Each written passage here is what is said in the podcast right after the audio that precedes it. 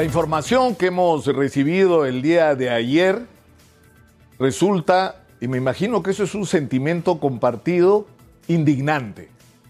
Nos está pasando otra vez lo que nos ocurrió con el tema de las pruebas para el coronavirus. Terminamos usando pruebas rápidas cuya eficiencia era dudosa y que aparte de haber significado un negocio que ha hecho ricos a muchos funcionarios públicos y empresarios escrupulosos, inescrupulosos, eh, no era lo que necesitábamos. ¿Y por qué ocurrió? Porque llegamos tarde. Y una vez más, uno se plantea la interrogante de qué diablos nos sirve ser el país del crecimiento económico que, cuya economía resiste los embates hasta el coronavirus. ¿De qué diablos nos sirve si no tenemos contratada una sola vacuna? Ni una. ¿Cuántos contratos tenemos firmados? Cero. Nos lo han dicho ayer los miembros del comando, diferentes miembros del comando vacuna. Lo ha reconocido el propio viceministro de Salud. Tenemos preacuerdos. Los preacuerdos no sirven para nada. En este momento en Chile están listos para empezar a vacunar con la vacuna de Pfizer. ¿Por qué? Porque tienen compradas millones de estas vacunas. Y calculan que el primer trimestre del próximo año solo de las vacunas de Pfizer van a vacunar por lo menos a un millón de personas. Entre ellas las más vulnerables, los que están enfrentando en primera línea la crisis sanitaria que provoca el coronavirus. Y tienen además contratos por millones de vacunas con Sinovac. Y tienen contratos con todas aquellas empresas que están produciendo o trabajando la producción de vacunas. Y la pregunta es, ¿somos menos nosotros?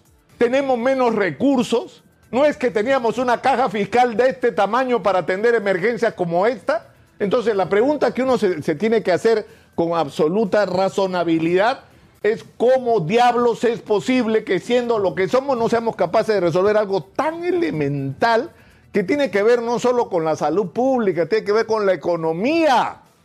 Si no tenemos la vacuna no vamos a estar protegidos. Si no estamos protegidos más allá de todos los esfuerzos que hagan los ciudadanos, el contagio se va a extender.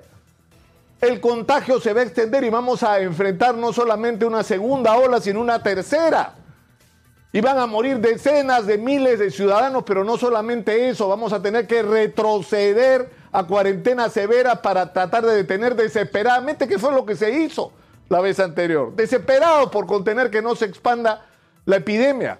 Pero los efectos económicos que eso va a tener van a ser catastróficos. La economía peruana no aguanta más, no soportaría una cuarentena severa más. Y por eso resulta tan indignante y tiene que ser responsabilidad de alguien esta situación.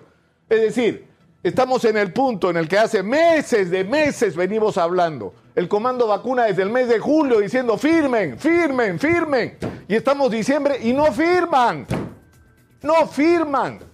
No vamos a. Del, del primer lote de 50 millones de vacunas que ha lanzado Pfizer, al Perú le toca ninguna. Ni una sola de esas vacunas va a llegar al Perú que son las que se van a aplicar, eh, que se están aplicando en este momento y que se van a aplicar hasta fin de mes.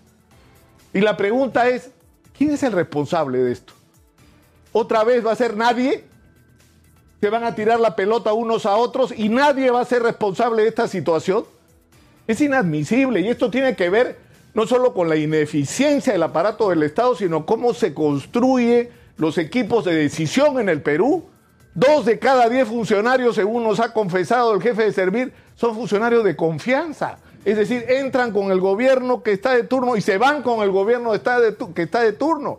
Eso no lo necesitamos, no, no necesitamos dirigiendo las instituciones públicas personas en la, que, tengan lealtades a quien esté en el gobierno o que sean parientes de quienes están en el gobierno, que sean partidarios de quienes están en el gobierno, que hayan apoyado la campaña de quienes están en el gobierno. No, necesitamos gente capaz, calificada, eficiente, transparente, honesta, comprometida con el país y con sus problemas. Y es lamentablemente lo que no tenemos, pero yo creo que esto no puede quedar así, porque insisto, Estamos hablando de salud pública y estamos hablando de economía. Y estamos hablando del destino de los peruanos. Y tienen que darnos, y la ministra Pilar Macetti tiene que hacerlo, qué pasó con este tema de las vacunas, qué es lo que va a hacer en lo inmediato y los nombres de los funcionarios a los que va a sacar del ministerio por ser unos ineptos que nos han puesto en esta situación. Alguna vez tiene que pasar, alguna vez o no.